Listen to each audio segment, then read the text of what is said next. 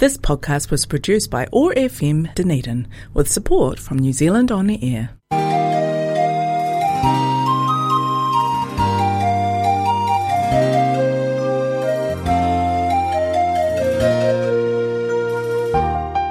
This is the Dunedin Chinese Culture Show. 欢迎收听丹尼丁中国文化秀。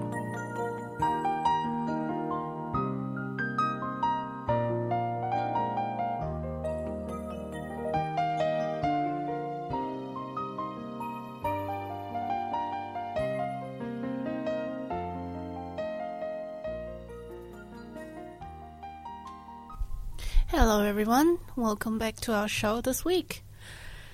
Today, I will be here with you by myself. Wadey is not here today with me, um, and I will still continue to share with you about the Chinese Palace, the China Palace, Palace Museum. It's also called the Forbidden City. Last show we did we did our part one of it with all the architectural and what's special about the Palace Museum, 故宫 and this week we will be telling you more about it, but a more casual way, so we can learn about it, and we can also um, we'll talk about a little bit about um, going to tour the Forbidden City as well, and some fun facts. 嗯，大家好，欢迎收听我们这一期的节目。呃，这一期的话，伟迪阿姨没有参加，只有我一个人。然后呢，我们会继续跟你们分享呃故宫。 故宫，呃，上周上一期的话，我们也是分享了一些就是关于故宫的嗯历史和建筑。然后这一期的话是更多的，嗯，是给你们分享就是去故宫玩儿。啊，我会更多的用英文说，呃，然后会有一点点的中文，嗯，希望大家会喜欢。The Forbidden City is also known as the Palace Museum. This is a bit of a recap from last week as well. Um, for those that didn't um, listen to our show, you can actually hear back to our replay on the podcast. The Forbidden City um, lies in the city center of Beijing and was once the imp- Chinese imperial palace of the Ming and Qing dynasties, which was 1368 to 1911. It was listed as a World Heritage Site in 1987 and is the largest, best preserved ancient timber built palace complex in the world. In Chinese, this place is called Gugong. It's also called Zijingcheng, which means Forbidden City. And constructed constructed between 1406 and 1420 during the reign of the Emperor Chengzu and of the Ming Dynasty. Well, the Ming Dynasty was 1368 to 1644. The Forbidden City was a home to 24 emperors and their families, and acted as a ceremonial and political center of ancient Chinese government throughout 500 years. After the last emperor of China left the palace, it later became a museum open to the public in 1925. Since then, the Forbidden City is no longer forbidden. And now ordinary people are able to take a virtual trip in time to see the secrets and luxury of the imperial life. 所以说，现在的那个嗯，故宫的话，其实大众的可以可以去那 个旅游去观光的，所以嗯，应该很多中国人他们自己应该也有去过吧，呃，然后呢，如果是我们像海外的华人的话，可能没去过，其实去一下也是很有意思的。我本身的话，好多好多年前去过一次，非常非常的难忘。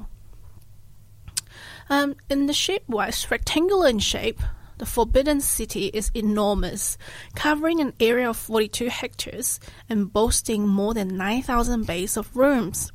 It is divided into two parts the outer court for national affairs in the south, and the inner court as living quarters in the north. It is not only an immense architectural masterpiece, but also a treasury housing a unique collection of 1.8 million pieces of art, including ancient calligraphy and painting, imperial artifacts, ancient books and archives, a must see in Beijing and the world's most visited museum. It is worth spending half to one day to visit the Forbidden City, and appreciate the precious cultural heritage of China. 那如果是去故宫玩的话呢，有一些团的话，他们会带你就是进去绕一圈，然后就出来，可能就是一两个小时。可是如果你真正想了解到里面，然后想仔细的看的故宫的话，其实你可以花上半天、一天的时间在里面好好的逛逛。虽然有一些地方我当时去的时候，他不让你进去里面碰东西，或者是进去里面看，可是你其实在外面看，然后你就是了解一下它每个。庭院是做什么的？然后他欣赏一下他那个建筑，真的是特别特别的，嗯，有意思哈。So today we were going to um, get a little bit more casual and um, just to share with you a little bit about the same thing about the um, palace, but in a touristy way. So, um, so one of the guides online says, so you know, get my information online because I don't know everything. so, how to tour the Forbidden City? This is um, from the Travel China Guide. It says that the palace allows a south to north un uh, unidirectional route. Um, visitors can only enter through the Meridian Gate, which is the Wumen, in the south, and leave from the Gate of Divine Powers, Shen Wumen, in the north, or the East Prosperity Gate, Donghuamen. So you know this you have to go through this way. And it says that you plan two or four hours is recommended for touring the major palaces. Let me see. The layout of and the major palaces are like this, okay? So the north to south, basically, it is 961 meters. Um, if you go west to east, it's 753 meters. So the total area of the um, palace is 178 acres, which is 72 hectares and the building itself is 15 hectares, which is 37 acres. Located to the north of the Tiananmen Square, um, Tiananmen Square, basically, you know, where they, every time the National Day and stuff, you know, see the news and stuff, they put the flag up, you know. The rectangular Forbidden City is enclosed by a 10 meter high outer wall and surrounded by a 52 meters wide moat.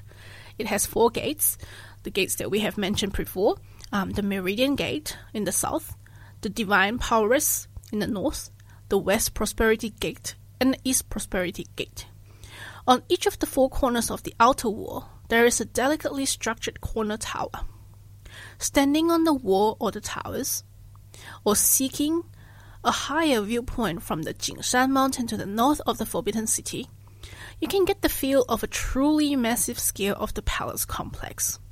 For comparison, the Forbidden City is four times the size of the Taj Mahal of India, which is 18 hectares, which is mainly composed of garden.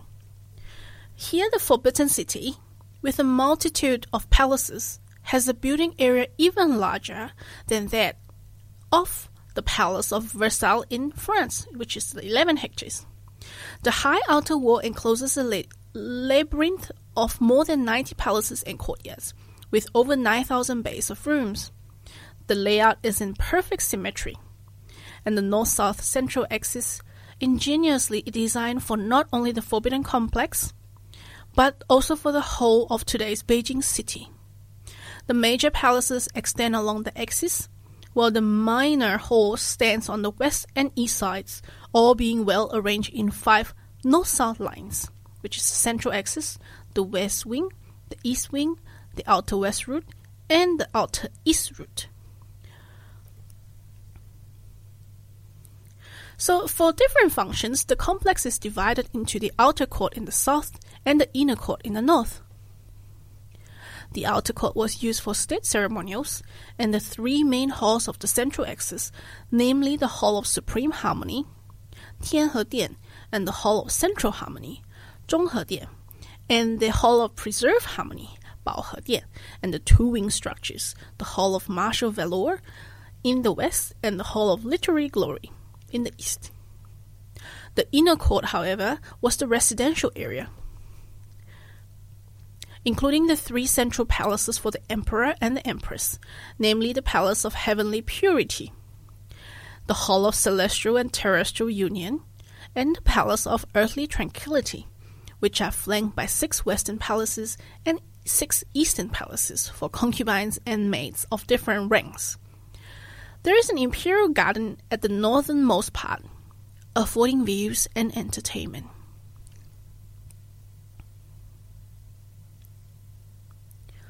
Here are some interesting facts about the um, the Forbidden City. So, why is it called the Forbidden City? In the past, commoners were prohibited from entering the Forbidden City without permission, and only imperial families and invited high commissions can enter. Hence the name. And where is the Forbidden City? The Forbidden City is situated in the north of Tiananmen Square in the center of Beijing. The only entrance is the only entrance is the Meridian Gate, which is the south gate. Tourists can get there easily either by subway or by bus. Is it far from the Tiananmen Square? No. So the Forbidden City is next to the Tiananmen Square. You can walk there from the square in just a few minutes. Well, you can first find the Tiananmen Tower with the portrait of Chairman Mao pass through the tower, and you will see the Meridian Gate. So, who built the Forbidden City? If you've listened to our past shows, you probably would know the answer. But upon ascending the throne in 1402, Emperor Chengzu of the Ming Dynasty intended to move the capital from Nanjing to Beijing. So he ordered the construction of the Forbidden City. 230,000 artisans and millions of laborers participated in the construction. So then, how old is the Forbidden City? It was constructed from 1406 and completed in 1420. It is now over 600 years old. So, why is the Forbidden City important? The Forbidden City is the largest and best preserved imperial palace complex in the world, inscribed as the World Cultural Heritage by the UNESCO in 18 uh, in 1977. No, sorry, excuse me, 18 sorry, 1987. 1987 that is. Um, moreover, it was the home of 24 emperors of China. So, um, how many rooms are there in the Forbidden City? And how big is the Forbidden City? So, the Forbidden City is very large. It is 823 yards, which is 753 meters from east to west, and it's 961 meters from north to south. So that is um, covering an area of about 72 hectares. The folk legend says that there are totally um, 9,999.5 rooms in Forbidden City, 0.5 as in a half. Um, according to the latest counting, though, Forbidden City they have only counted 9,371 rooms. Well, Forbidden City is now open to the plop, to the public. Excuse me. What can you see from the Forbidden City? You can see magnificent, magnificent palaces, splendid halls, grand towers, wonderful pavilions, and beautiful belvederes. The perfect designs of these ancient buildings will leave a deep impression on you. Exquisite decorations on the roof, walls, railing, pillars, and furnitures will make you amazed and fascinated. Moreover, there are numerous precious cultural relics on exhibition. So, what are the attractions in the Forbidden City? So, if you like history, of course, that's part of it. And then you go and look at the outer court, the inner court, well, the gates, and there's also a gallery there in the hall, exhibition hall. So, when is the best time to visit them? Well, the best time is from late March to early June and late August to late November. Well, you just want to avoid the summer vacations in July and August and China's public holiday, where then you probably will be looking at people instead of the palace, really. So you you always want to, if you're going on holiday to China, you always want to avoid the National Day holiday, which is the longest holiday um, during the year, and the Chinese New Year holiday.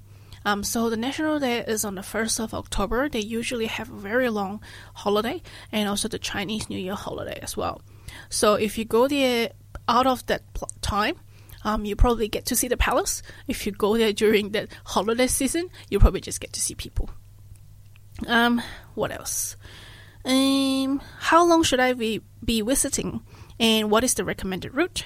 So, three hours to a whole day is recommended.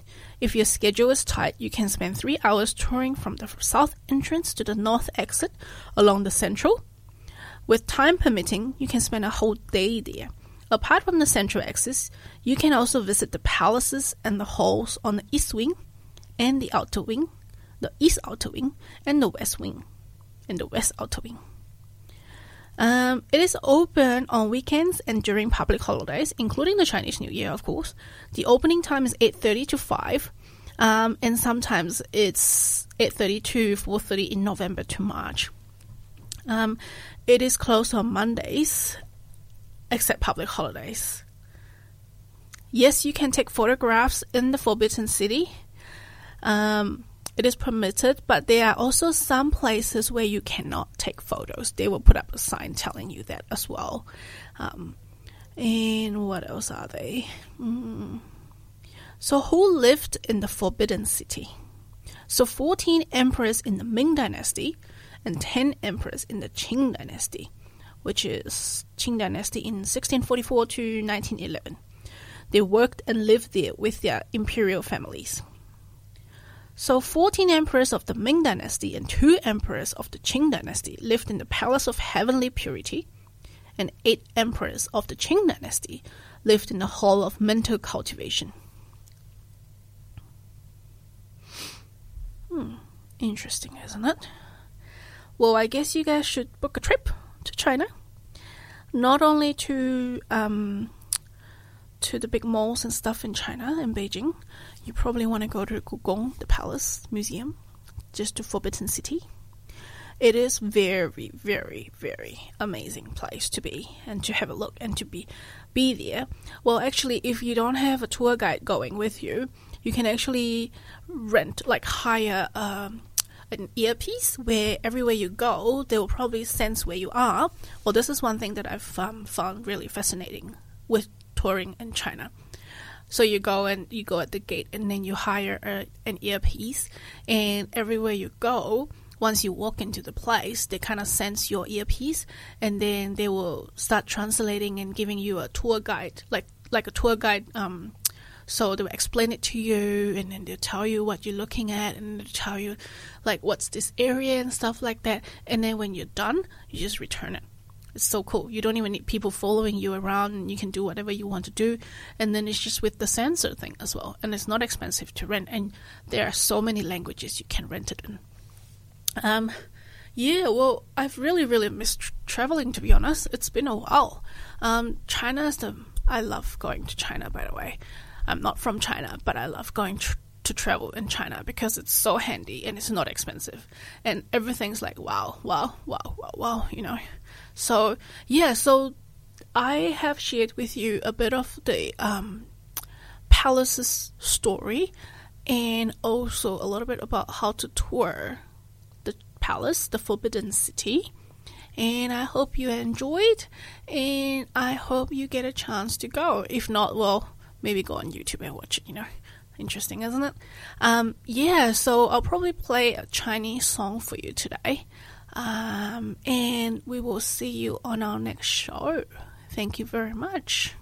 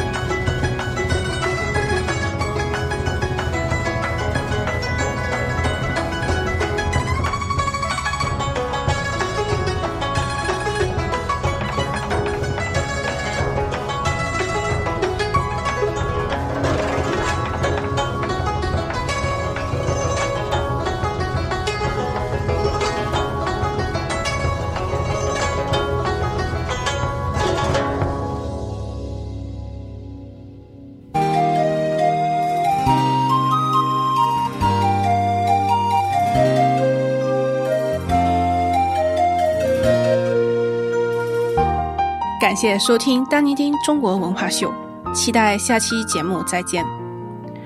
Thank you for listening to the Dunedin Chinese Culture Show. We look forward to having you with us again on our next show.